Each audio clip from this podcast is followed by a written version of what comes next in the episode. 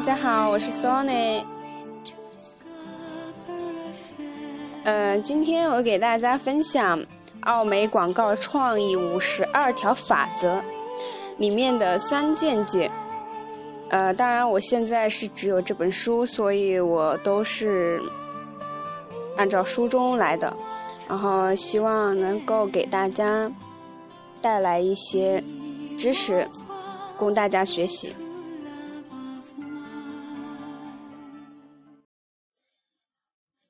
奥美广告创意五十二条法则，它有三个见解，然后这本书中都是以这条三个见解作为指导的。嗯，我们可以将它看作一个框架。那么这其他的五十二个法则金点子，我们看也可以看作部分，利用这些金点子，可以让你和你的团队做出更好的广告。那么这三条见解是哪三个呢？嗯，第一个见解一，推销语和广告语不要雷同。见解二，用传统思维模式思考。见解三，不做拿不准的事儿。嗯，今天我们先学习一下见解一，推销语和广告语不要雷同。啊，这是一个由来已久的现象，但我们发现没有人，没有多少人敢勇于正视它。呃，正如 Jerry Della Fermina 在他的一本经典著作《来自那些奇袭你的大腕》中说道，在二十世纪五十至六十年代那段长期被遗忘的黑暗时期，如果你有大学学位，看上去又值得信赖，你就可以做会计助理。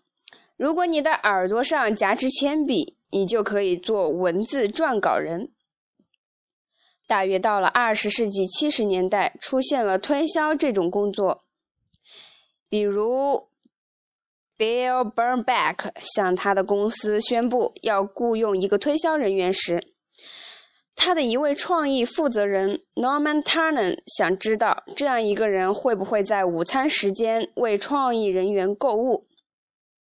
与此同时，大学开始为接受广告撰稿、艺术指导和营销助理相关工作培训的人颁发学位。一时间，你需要一个 MBA 学位以进入营销培训项目，或者 BFA 学位成为艺术指导。不同的学校，不同的培训，不同的语言，不同的术语，这些不同很可能更早些时候就出现了。史蒂夫有一套理论，讲的是如何根据人们在高中教室里坐的位置，辨别出他是推销人员还是创意人员。是坐在前排的人呢？坐在前排的人，公司董事长和品牌经理人。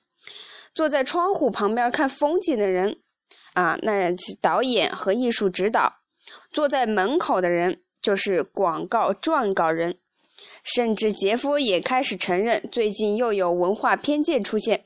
他认为，营销人员是啦啦队队长或体育运动员，创意人员呢是一群身着黑衣在购物广场买耳环的人。创意人员花上数小时坐在电脑前设计网络游戏，营销人员则通过短信联络朋友。现在你明白是怎么一回事了吧？你们从一开始就是不同的。营销人员和创意人员在沟通方面有明显的差别，而现在你是作为团队的一部分在建立品牌，你的命运与此息息相关。你们的智慧同步发挥作用的可能性有多大呢？立刻把事情做好的可能性又有多大呢？一九九二年，John Gray 写了一写了本名叫《男人来自火星，女人来自金星》的书，书中提出了男人和女人在思考问题的过程中是有差别的，这一很有见地的观点。在广告营销领域，这些差别似乎不受性别的限制。火星思维看上去与营销相关，金星思维看上去与创意相关。理解并解决这个差异是本书的核心所在，而且会让你的工作每次都做得出色。营销是线性的、直白的、富有逻辑的；创意是非线性的、非逻辑的，是需要融入情感的。为了将广告做得出色，两者缺一不可。如果双方有一方不了解广告语和推销语的差别，那么问题就出现了。史蒂夫是在和我们一家客户公司的创意总监以及一家有线电视公司的董事长的会谈中，明白了两种工作语言的差异。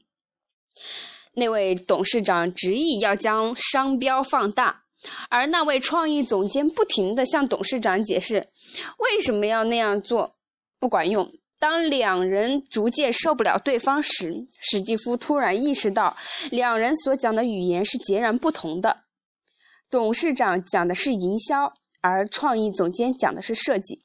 从设计的角度讲，将 logo 商标放大，很明显会改变广告的视觉中心。而那位董事长并没有接受过设计方面的培训，是不理解其中的道理的。